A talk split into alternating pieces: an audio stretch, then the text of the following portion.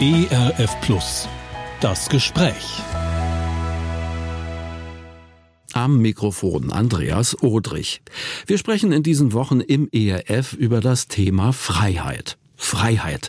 Das klingt nach Weite, nach ungebunden sein, danach, dass ich tun und lassen kann, was ich will. Doch genau das können die Menschen, über die wir jetzt sprechen wollen, nicht. Männer und Frauen im Gefängnis, rechtskräftig verurteilt. Rund 44.000 von ihnen gibt es deutschlandweit. Meistens sind es Männer. Um sie kümmern sich neben anderen Gefängnisseelsorgerinnen und Seelsorger. Eine von ihnen ist Pfarrerin Julia Held aus Friedberg in Hessen. Sie begrüße ich jetzt ganz herzlich im Studio. Frau Held, herzlich willkommen. Ja, danke schön. Ich freue mich auch. Wir haben gerade darüber geredet. Äh, Sie kümmern sich tatsächlich um männliche Erwachsene, die inhaftiert ja. sind, sogenannte Langzeitinhaftierte. Wenn man das so will, was ist das genau? Was versteht man darunter? Hm. Also in Butzbach wo ich Pfarrerin bin, für Gefangene haben wir hauptsächlich Männer mit einer längeren Haftstrafe. Also keine, die deren Delikt beispielsweise schwarz fahren ist oder so, die dann nach kurzer Zeit wieder entlassen werden, sondern Männer, die zu zwei Jahren und mehr bis lebenslänglich verurteilt werden. Also man lernt sich dann im Laufe der Zeit ganz gut kennen.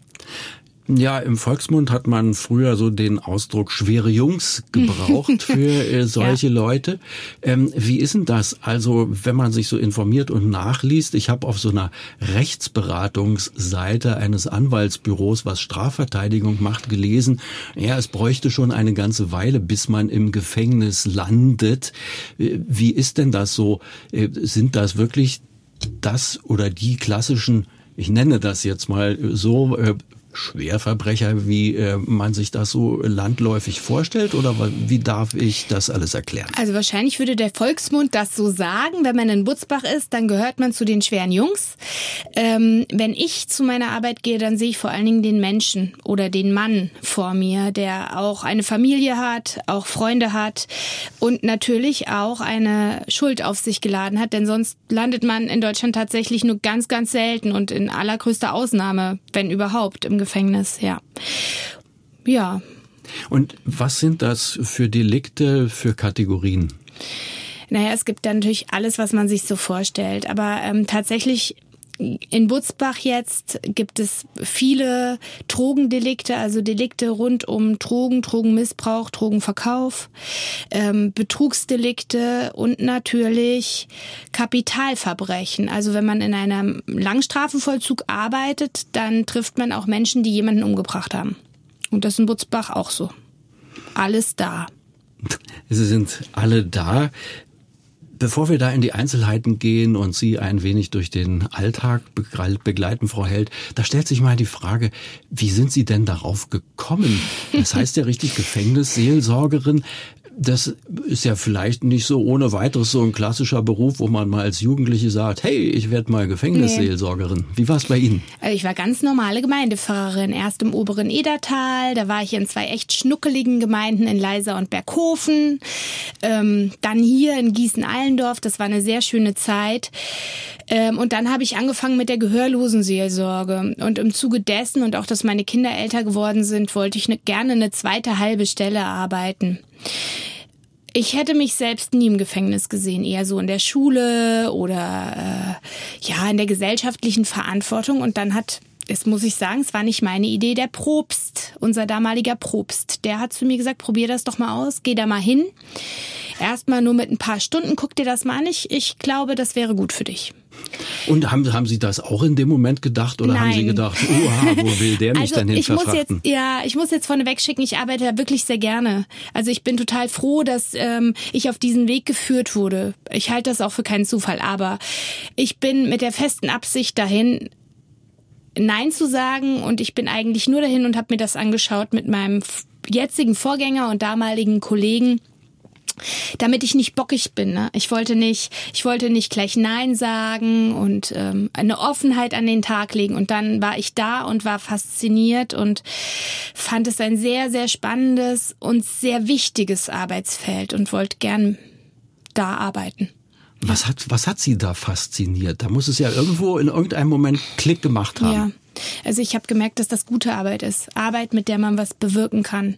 Ich bin vor vielen, vielen Jahren mal angetreten, auch erst noch in der Schulzeit, auch als Ehrenamtliche in meiner eigenen Heimatgemeinde und dann aber auch im Studium und danach, um mit Menschen zu arbeiten. Und um für Menschen da zu sein und Menschen zu sagen, ja, Gott hält was Gutes für dich bereit. Da gibt es was, das geht über dich hinaus.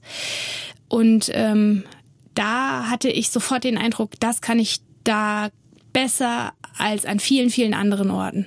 Das ist Basisarbeit, was ich immer machen wollte, ja. Bei den Menschen sein, Menschen begleiten, mit meiner Person dafür stehen, äh, was Glaube für mich bedeutet. Was hat denn Ihr Umfeld gesagt? Haben die alle gesagt, hey, super? Oder äh, gab es da auch welche, die das gar nicht verstehen können, wie man sich mit solchen Leuten auch noch abgeben kann? Ja, die trifft man halt immer wieder. Nicht unbedingt in meinem Umfeld, aber natürlich gibt's immer mal wieder die ein oder andere Anfrage, aber nicht so oft, wie man denkt, ja. Äh, die haben das doch gar nicht verdient oder äh, warum arbeitest denn du da? Ähm, aber ich glaube, die allermeisten in meinem Umfeld waren schon Kummer gewöhnt. Also das ist auf große Akzeptanz gestoßen, wobei ich schon sagen muss, also ich denke nach wie vor an die Arbeit in Gefängnissen darf man wie in vielen anderen Arbeitsbereichen nicht naiv rangehen. Also ähm, ich habe mich schon gefragt, was bedeutet das für meine Familie, für meine Kinder und auch für mich.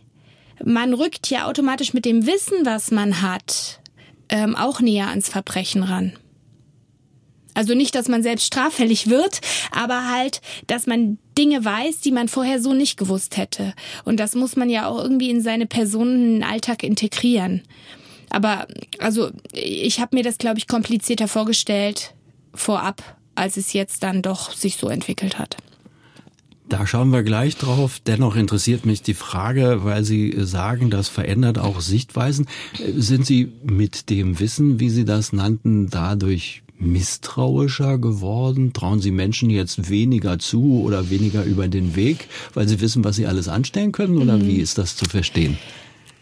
Also ich bin grundsätzlich kein misstrauischer Mensch, aber tatsächlich hinterfrage ich manche Dinge oder manche Motivationen vielleicht mehr als früher. Ähm, das System, in dem man arbeitet, macht vielleicht aber eher was, also jetzt mit mir, ich rede jetzt mal von mir, als äh, der Kontakt zu den Männern dort. Also ähm, ich als Pfarrer sind wir ja in unserer Vorstellung recht frei. Wir können unsere Arbeit gestalten, unseren Alltag gestalten. Wir können selbst Schwerpunkte setzen. Und in so einem Justizsystem, da muss man sich vor allen Dingen auch mal dem System anpassen und systemkompatibel arbeiten. Äh, und das ist, das ist, finde ich, eigentlich die größte Veränderung und auch die größte Einschränkung die ich jetzt so erlebe. Das ist ja das, was mich am meisten jetzt auch in den letzten Jahren geprägt hat. Ähm, und natürlich ist es aber gar nicht jetzt nur negativ zu verstehen, denn ohne das System könnte ich nicht sicher da arbeiten. Also das heißt, ich passe mich ans System an, aber das System schützt mich auch in meiner Arbeit. Die Sicherheit und Ordnung dort beispielsweise. Das passt ja zu unserem Thema Freiheit mhm. wie angegossen. Sie haben bestimmte Unfreiheiten zunächst einmal, die aber in dem Fall wichtig sind. Was ist das zum Beispiel? Naja, also ich kann äh, nicht zu jeder Zeit in das Gefängnis rein, äh, denn wenn dort Verschluss ist, abends äh, habe ich da auch nichts verloren, würde ich sagen. Also nicht würde ich sagen, es ist so. Ähm, dann äh, kann ich auch nicht jeden mitbringen, den ich will und meine Arbeit zeigen. Da muss erst eine Sicherheitsprüfung herbei. Ich kann auch nicht das mitbringen, wo ich jetzt gerade denke, oh, das finde ich mal toll. Also ich muss mich an bestimmte Vorgaben halten. Es gibt da auch Verbote, die auch ihren Sinn haben und aus Erfahrungen ähm, ja entstanden sind, dass Dinge dort auch gefährlich sein können. Also ich kann mein Handy beispielsweise nicht mit reinnehmen. Das ist ein ganz einfaches Beispiel. Also ich gehe zu meinem Arbeitsplatz dort ohne mein Handy. Das lasse ich draußen oder in einem Schließfach. Denn sonst könnte ja die Gefangenentelefonie nicht mehr gut überprüft werden. Und das kann ja im Einzelfall wichtig sein. Das ist so ein ganz kleines Indiz, weil wir glaube ich, alle unsere Handys quasi Tag und Nacht fast um uns rum oder immer in Griffnähe haben.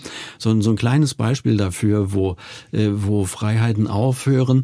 Ähm, ich war glaube beruflich zweimal in Gefängnissen und weiß, man muss mehrere Schleusen passieren, mhm. man musste auch vorher Anträge stellen etc. und so weiter. Genau. Äh, ja, beschreiben Sie mal, wie ist das, wenn Sie da reinkommen, durch wie viele Passagen müssen Sie, um überhaupt bei den Leuten, für die Sie da sind, anzukommen? Also es sind viele Türen, Zahlen sind schwierig aus Sicherheitsgründen, die würde ich ungern nennen. Okay, alles klar. Ja, das ja, gehört dazu. Genau, mhm. also nicht jetzt um ein Geheimnis zu machen, aber es sind viele Türen, durch die ich gehe. Wobei ich sagen muss, es ist natürlich so, dass wenn Besucher von außen kommen, die der Anstalt nicht bekannt sind, eine andere Art von Kontrolle passiert, als wenn dort Leute ähm, reingehen, die arbeiten. Also sie würden bestimmt anders kontrolliert werden, als ich in der Regel kontrolliert werde. Ähm, das hat ja auch seinen Sinn ähm, und das hat was damit zu tun, dass wir halt dort arbeiten. Und wenn Sie reinkommen, dann müssen Sie wahrscheinlich jede einzelne Tasche lernen oder hoffentlich auch. Ähm, Genau. Und die Erfahrung, die dahinter steckt, ist ja, dass es auch immer wieder äh, Menschen gibt, die Dinge mit reinzubringen versuchen, die einfach im Gefängnis nichts zu suchen haben. Also Handys, Drogen und so weiter. Deshalb habe ich da mittlerweile auch ein weites Herz für entwickelt, dass diese Kontrollen stattfinden, auch wenn ich sie oft als anstrengend empfinde. Klar, anstrengend, aber der Sicherheit dienend. Mhm. Gehen wir noch mal so an äh, Ihre ersten Begegnungen heran. Wie ist denn das? Ähm, sind Sie in einem geschützten, überwachten Raum? Gehen Sie in die Zellen? Wie darf ich mir das vorstellen, ja. wenn Sie als Seelsorgerin in der JVA Butzbach unterwegs sind zu den schweren Jungs? Also erstmal, ich habe da ein sehr schönes Büro. Das wurde, als ich angefangen habe, ähm, renoviert und ich habe sogar so ein Mintgrün an den Wänden. Also das sieht nicht so ähm, so furchteinflößend aus. Ähm, da gehe ich in der Regel zuerst hin und dann kriegen wir Anliegen. Da wird auf Papier von den Gefangenen notiert, dass sie sich ein Gespräch wünschen. Die schreiben dann beispielsweise, liebe Pfarrerin, ich bitte um ein persönliches Gespräch. Ich habe ein, ein Problem. Und ähm, das sind manchmal viele, manchmal wenige. Und dann gucke ich, mit manchen Leuten bin ich auch regelmäßig in Kontakt. Kenne ich den Gefangenen schon? Gibt es irgendwas, was ich über den wissen muss? Und dann suche ich den auf. Und es kann manchmal einfach eine Kleinigkeit sein, die wir recht schnell klären können. Manchmal steckt aber dahinter auch der Wunsch, ein regelmäßiges Gespräch zu haben. Und das führe ich in der Regel in meinem Büro.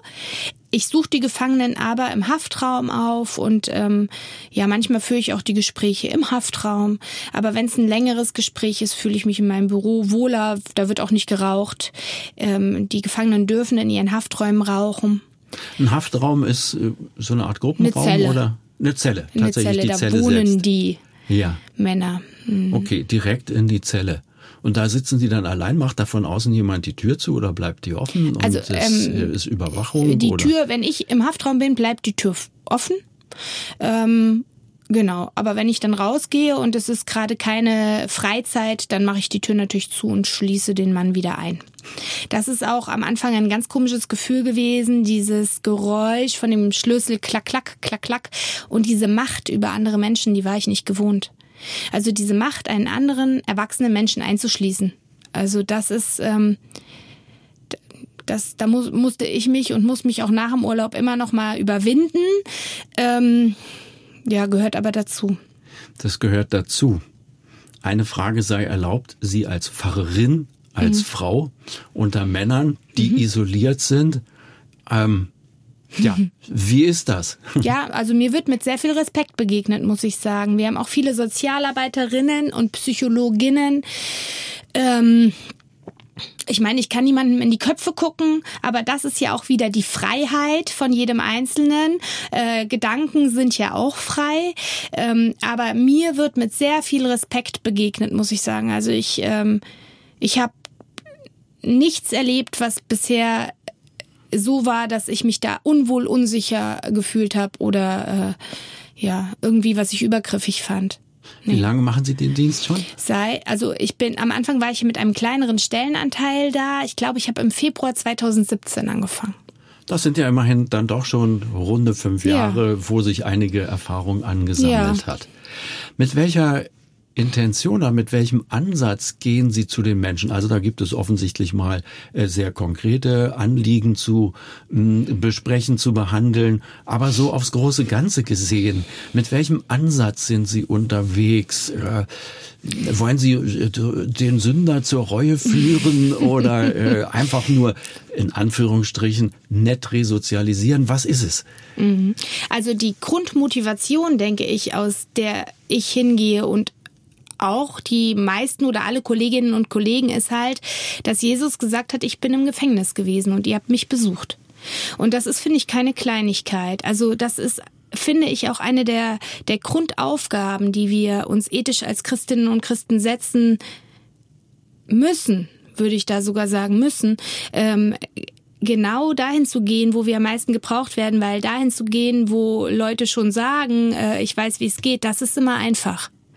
Ähm, ja, das ist mein Hauptansatz. Jetzt muss ich sagen, ich, äh, ich gehe da nicht aktiv durch die Stationen und denke, ich muss die reuigen, reuigen Sünder bekehren. Das ähm, ergibt sich hoffentlich im Gespräch und, ähm, und durch Gebet und Gottesdienst. Aber ähm, ich denke auch nicht, oh, jetzt muss ich für die Resozialisierung sorgen, sondern ich bemühe mich, Ansprechpartnerin zu sein und die Offenheit zu haben, ähm, wenn solche existenziellen Fragen aufkommen nach Schuld, erstmal nach Schuld, später vielleicht auch nach Sünde, das zu hören in den Zwischentönen und dann ein Gespräch zu eröffnen. Meine Erfahrung ist, dass das eigentlich dann nicht mehr gut funktioniert, wenn da ein Druck dahinter ist und ein Anspruch. Und das gerade in so, das ist ja, wenn die Männer mit uns probieren, über, über das zu reden, was in ihrem Leben schiefgegangen ist, ist das ja was ganz Persönliches. Und darauf zu reagieren mit, ich wüsste, wie es besser gegangen wäre, das macht jeden Gesprächsansatz kaputt. Und da denke ich auch immer, es ist doch so, ähm, das ist mir auch ein wichtiger Text geworden. Ne? Wer ohne Schuld ist, der werfe den ersten Stein. Da geht's nicht darum, dass jemand misst, ja, wer hat jetzt hier mehr Schuld und wenn der andere mehr Schuld hat, dann darf ich darüber urteilen, sondern dass man sich fragt, sich selbst fragt, kann ich mich über jemand anders stellen? Und das würde ich nie machen. Oder es würde mir aus Versehen passieren, also ich würde es nie bewusst machen. Angesteuert ist es auf jeden Fall nicht. Ich sag mal so, Männer reden ja jetzt nicht unbedingt gerne. so in der Regel. Wie Ach. kriegen sie die zum Reden?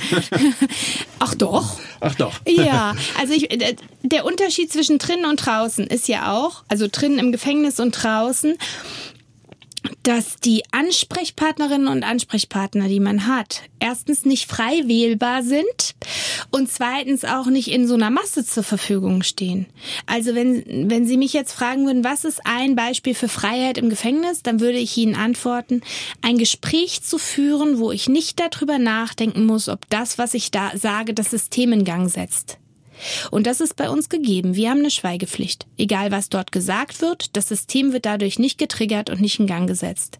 Wir arbeiten im System, aber wir sind nicht Teil des Systems.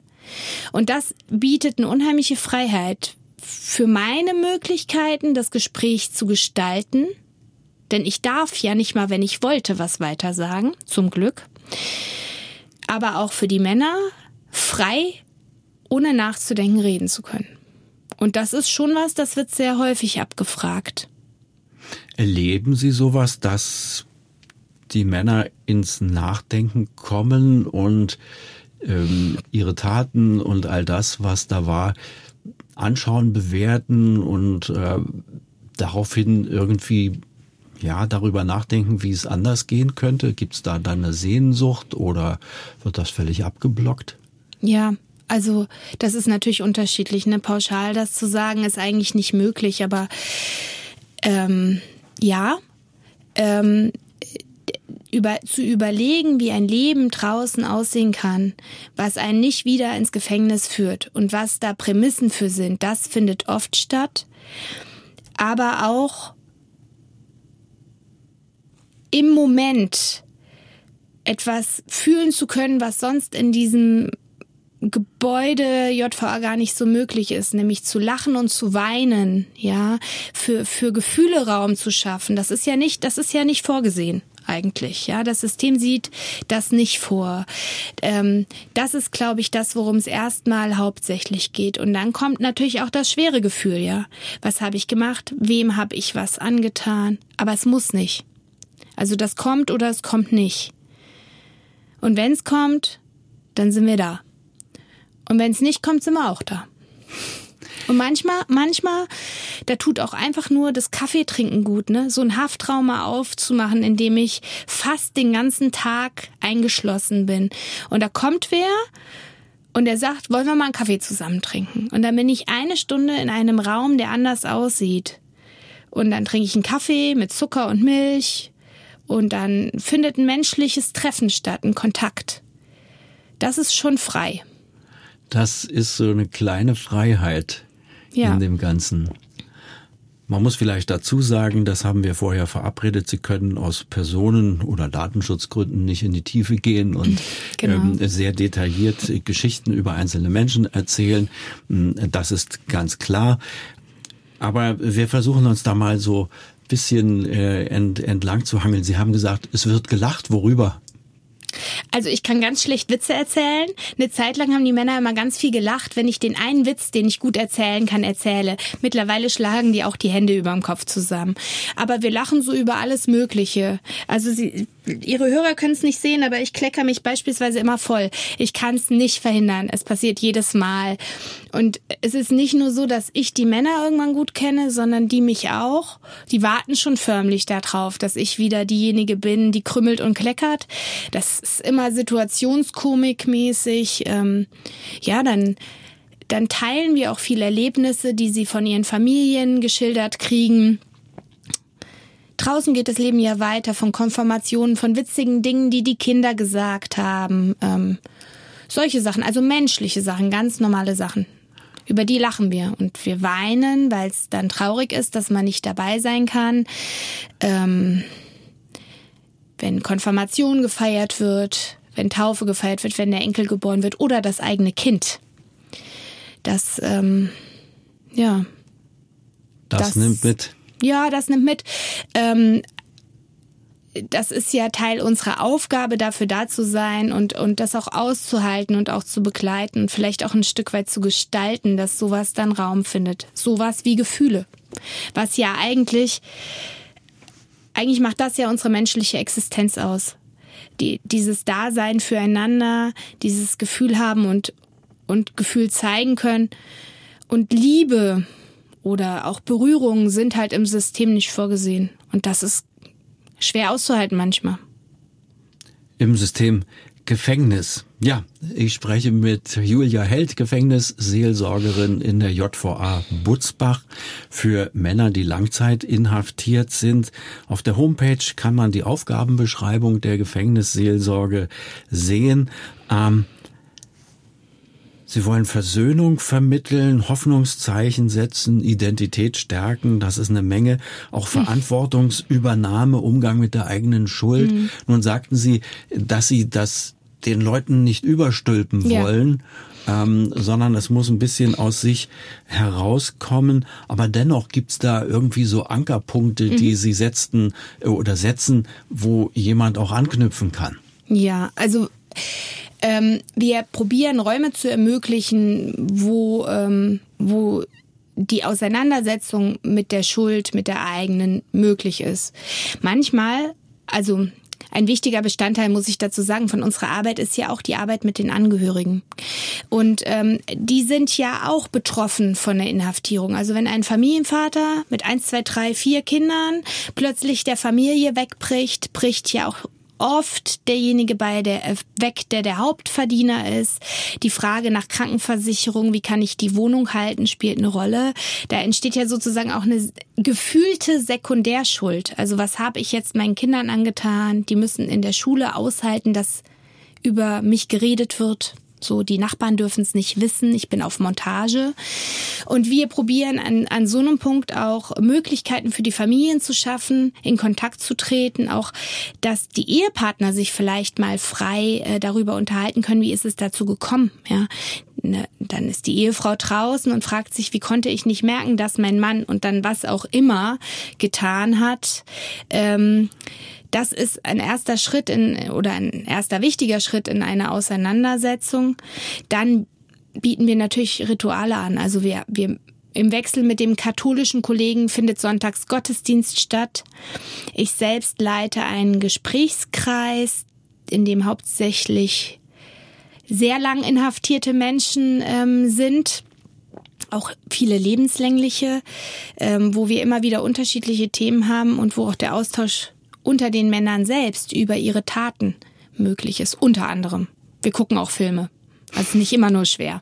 Ist nicht immer nur schwer. Also wir versuchen auch normales Leben mit hineinzubringen. Wäre ja vielleicht auch ganz wichtig im Blick auf äh, die Vorbereitung auf, abgesehen von lebenslänglich, da müsste man noch extra drüber reden, aber äh, auch für andere Langzeitgefangene dann wieder ins normale Leben reinzukommen.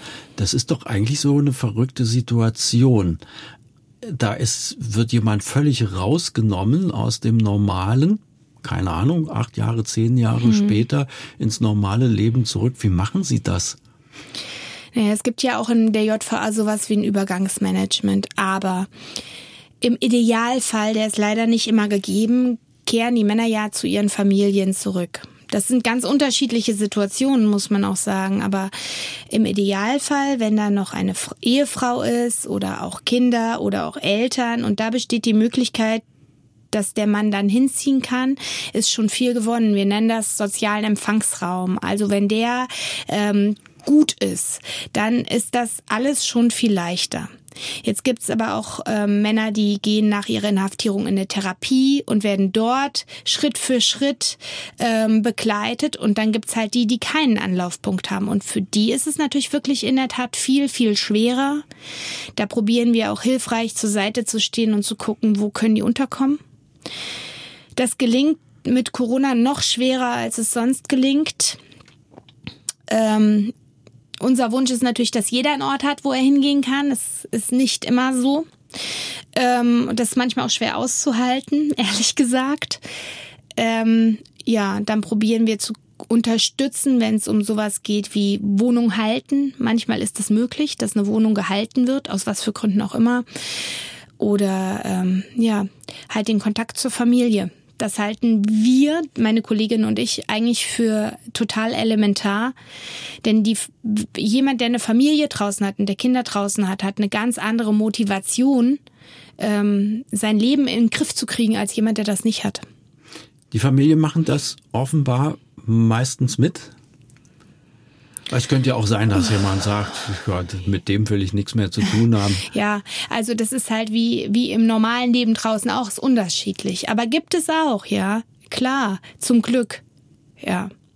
Und es ist hilfreich, jeder Besuch ist hilfreich. Während Corona war ganz lange Zeit kein Besuch möglich und eigentlich bis heute noch kein richtiger Körperkontakt.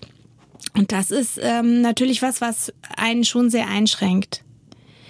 Ähm, wo die Männer auch sagen, das fehlt, mal in den Arm genommen zu werden, was den Kindern auch fehlt und auch den Frauen, ne, die, die Kinder, die nicht verstehen, warum sie den Papa nicht drücken dürfen. Es war doch vorher immer möglich bei Besuchen. Wir haben immer auch so Familienbegegnungen gemacht oder, oder Vater-Kind-Treffen. Das ist alles schwer geworden in den letzten zwei, zweieinhalb Jahren. Und das, das merkt man schon da. Das war immer ein Stück Freiheit für die Männer. Und manchmal habe ich Männer auch nach so Besuchen noch im Haftraum aufgesucht, weil noch irgendwas zu besprechen war.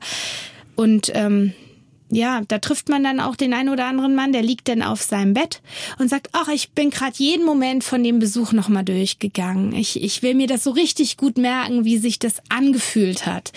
Und ähm, das ist ähm, das unbezahlbar. Jetzt schaut man auf die Statistik und da rückt und rührt sich eigentlich nichts, denn seit Jahren gibt es immer wieder Meldungen, Überschriften, die Hälfte wird rückfällig und landet früher oder später ja. wieder im Knast. Ja. Sie sagen so, ja, warum? Woran liegt das? Ja, das ist ja ist, furchtbar. Da gibt's viele Gründe und ähm, ich sag mal, ich bin, ich bin, ich habe da auch nicht die Weisheit mit Löffeln gefressen. Ähm, ich denke aber, man kann das auch andersrum drehen. Ne? Die Hälfte kommt nicht wieder.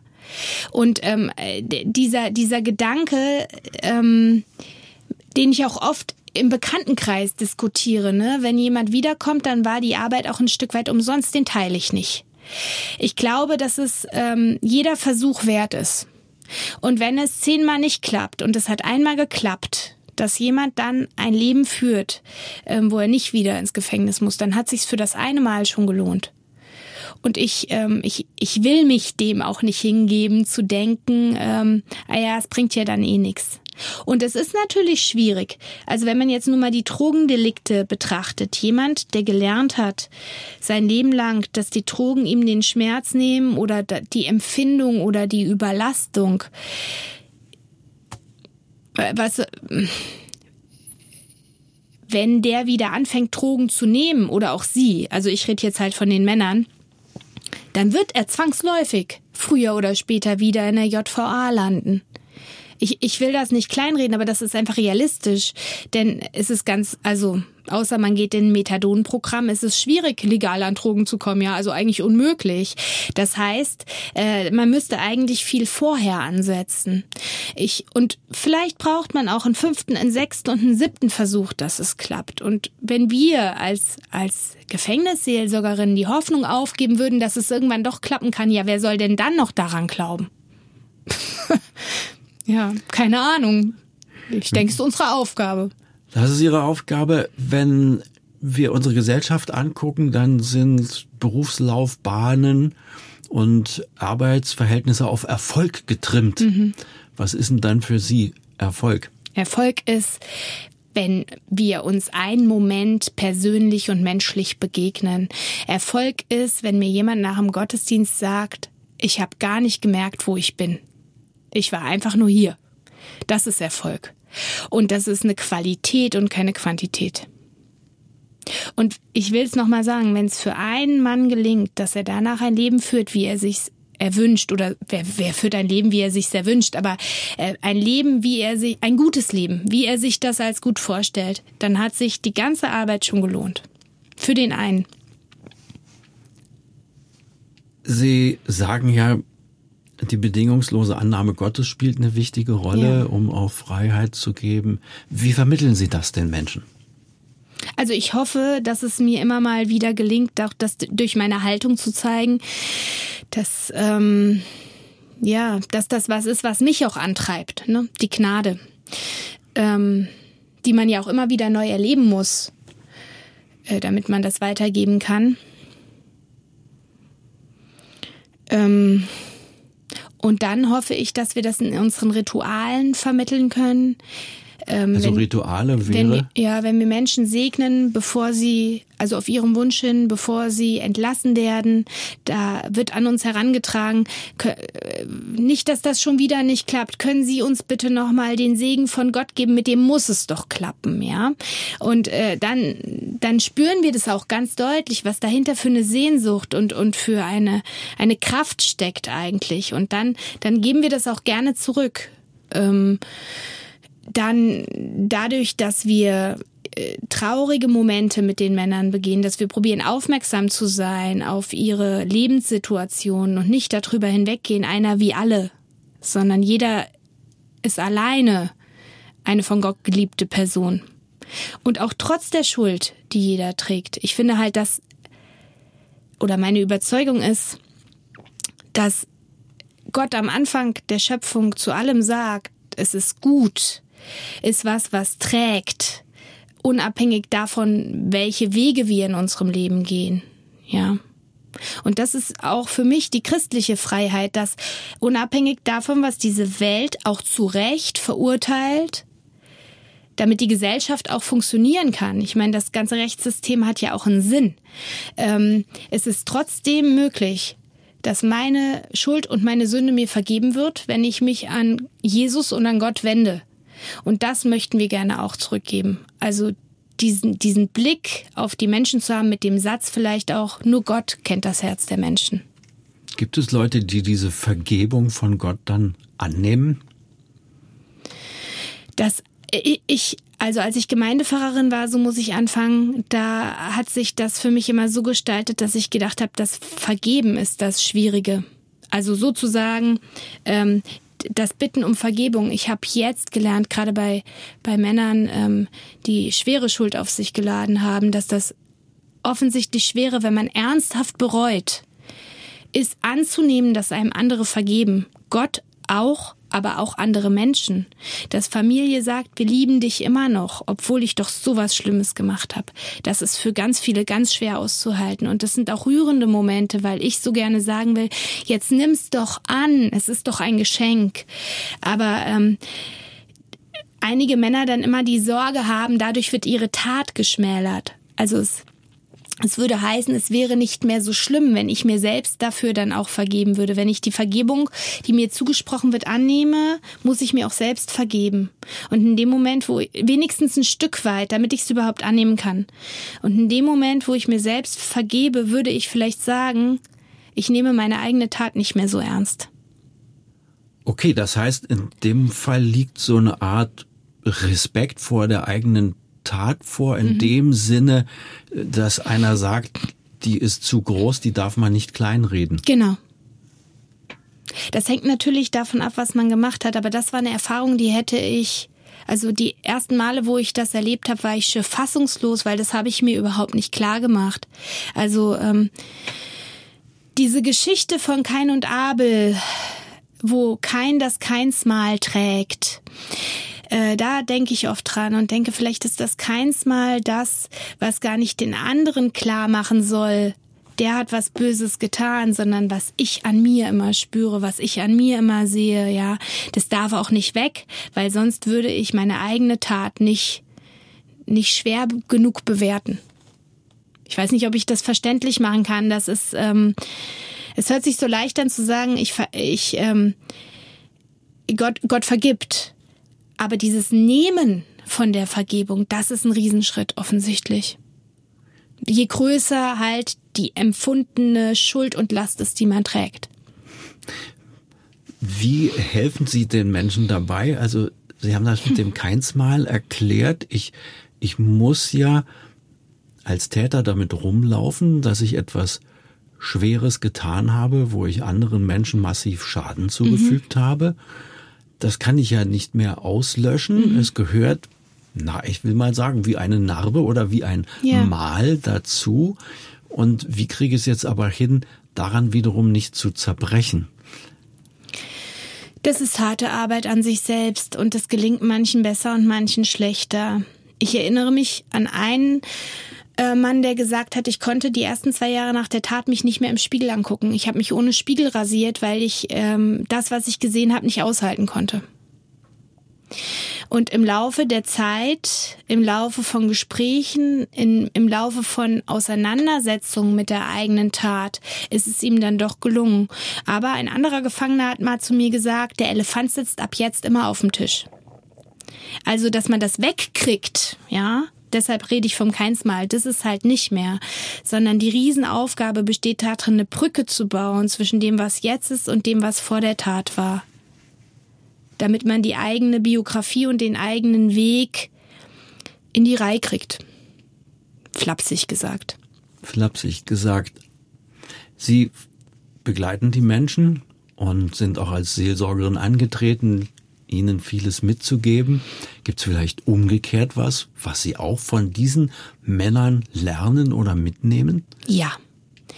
Wissen Sie, was ich total toll finde an der Arbeit in, in der JVA ist, den einzelnen Moment zu schätzen.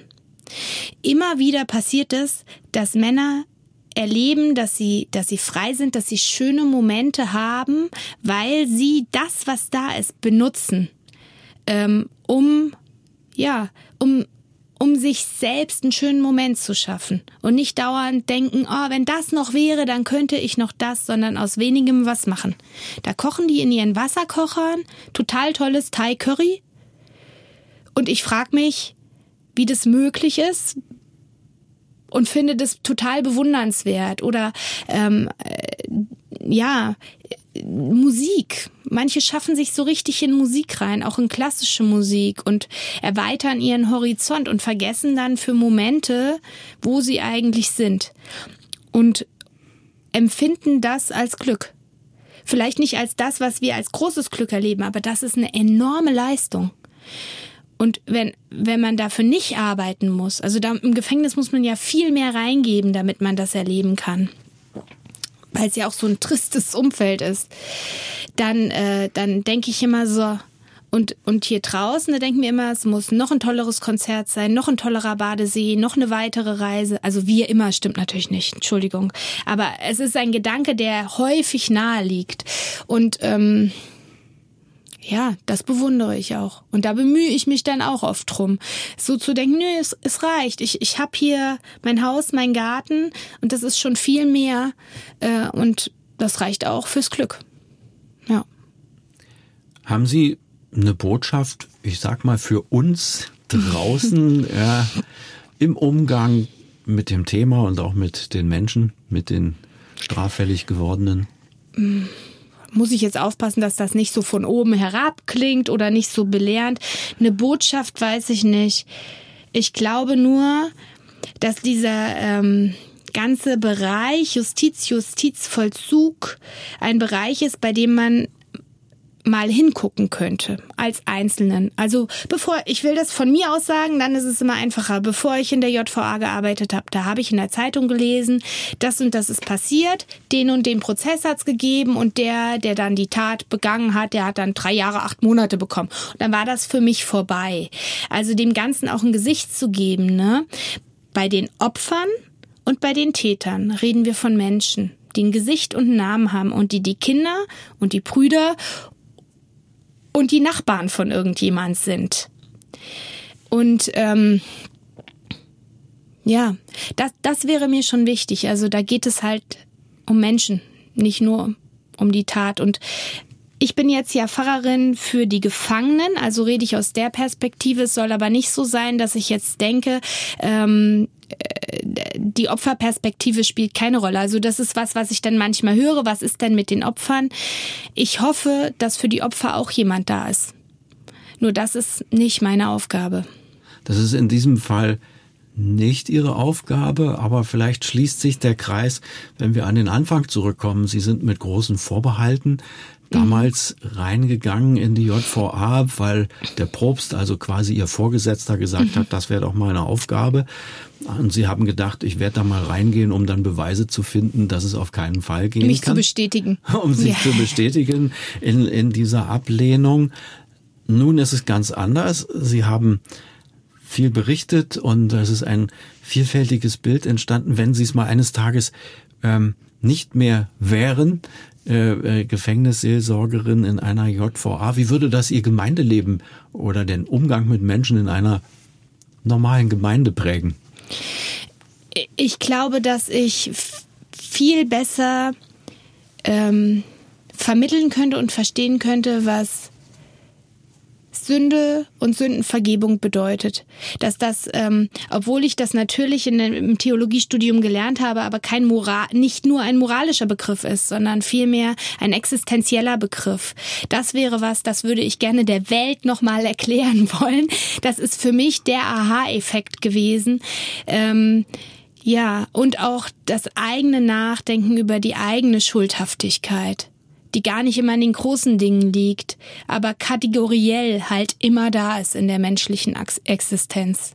Das wären die zwei Sachen, die würde ich anders machen, wenn ich nochmal Gemeindearbeit machen würde. Das wären für mich viel größere Themenbereiche. Vielleicht kommt das ja auch nochmal eines ja. Tages, aber ähm, auf jeden Fall theoretisch lässt sich das manchmal so nachbeten. Christus ist für mich am Kreuz für meine mhm. Schuld oder die Schuld der Menschen gestorben. Da wird's ja ganz existenziell. Ja. Ähm, das ist ja, hat das einen anderen Zugang vermittelt. Ja, genau. Das, das ist ja unser, unser, also christlicher als, als an die Auferstehungshoffnung und an das, also Karfreitag und Ostern. Das ist ja das was unseren Glauben prägt. Also ohne das geht's ja gar nicht. Ne? Sonst sind's nur noch schöne Worte, würde ich jetzt mal so ganz ungeschützt sagen. Ähm, und da nochmal zu merken, dass das auch eine Tiefe haben kann, die ich vorher so nicht mit Gesichtern verbunden habe. Das hat sich geändert. Ich sehe ja jetzt Leute vor mir, ja, und dann auch nochmal zu verstehen, und das war für mich der nächste Schritt, ja, es sind ja nicht nur die, Es bist ja du auch. Das wissen wir alle. Das haben wir hunderttausendmal gehört und das glauben wir ja, also ich wenigstens auch. Aber ähm, da nochmal eine Tiefe reinzubringen und zu sagen, ja, ähm, ich bin nicht ohne Schuld und es ist überhaupt nicht an mir, mich darüber zu erheben. Ich bin nicht besser. Ja, ich habe das zwar nicht gemacht, aber ich bin kategoriell nicht besser. Das hat sich doch echt geändert bei mir, muss ich sagen. Frau Held, vielen Dank. Das war eigentlich ja ein schöneres Schlusswort, finde ich, kann es fast nicht geben, obwohl es noch viel zu fragen gäbe. Aber wer weiß, Ich vielleicht komm kommt noch mal Gelegenheit. Kommen Sie gerne wieder und dann können wir noch zu bestimmten Dingen in die Tiefe gehen. Freiheit hinter Gittern. Ich habe gelernt, die kann in ganz kleinen Momenten liegen, die wir im normalen Alltag gar nicht wahrnehmen, aber hinter Gittern können bestimmte Sachen sehr, sehr wichtig und sehr, sehr intensiv werden.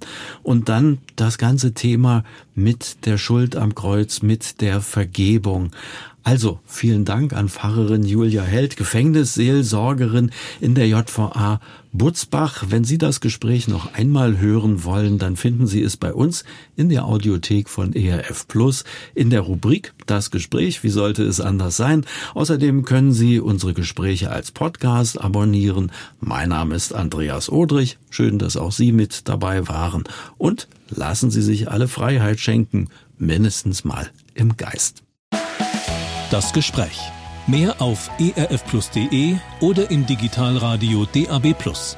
Hören Sie ERF. Gutes im Radio.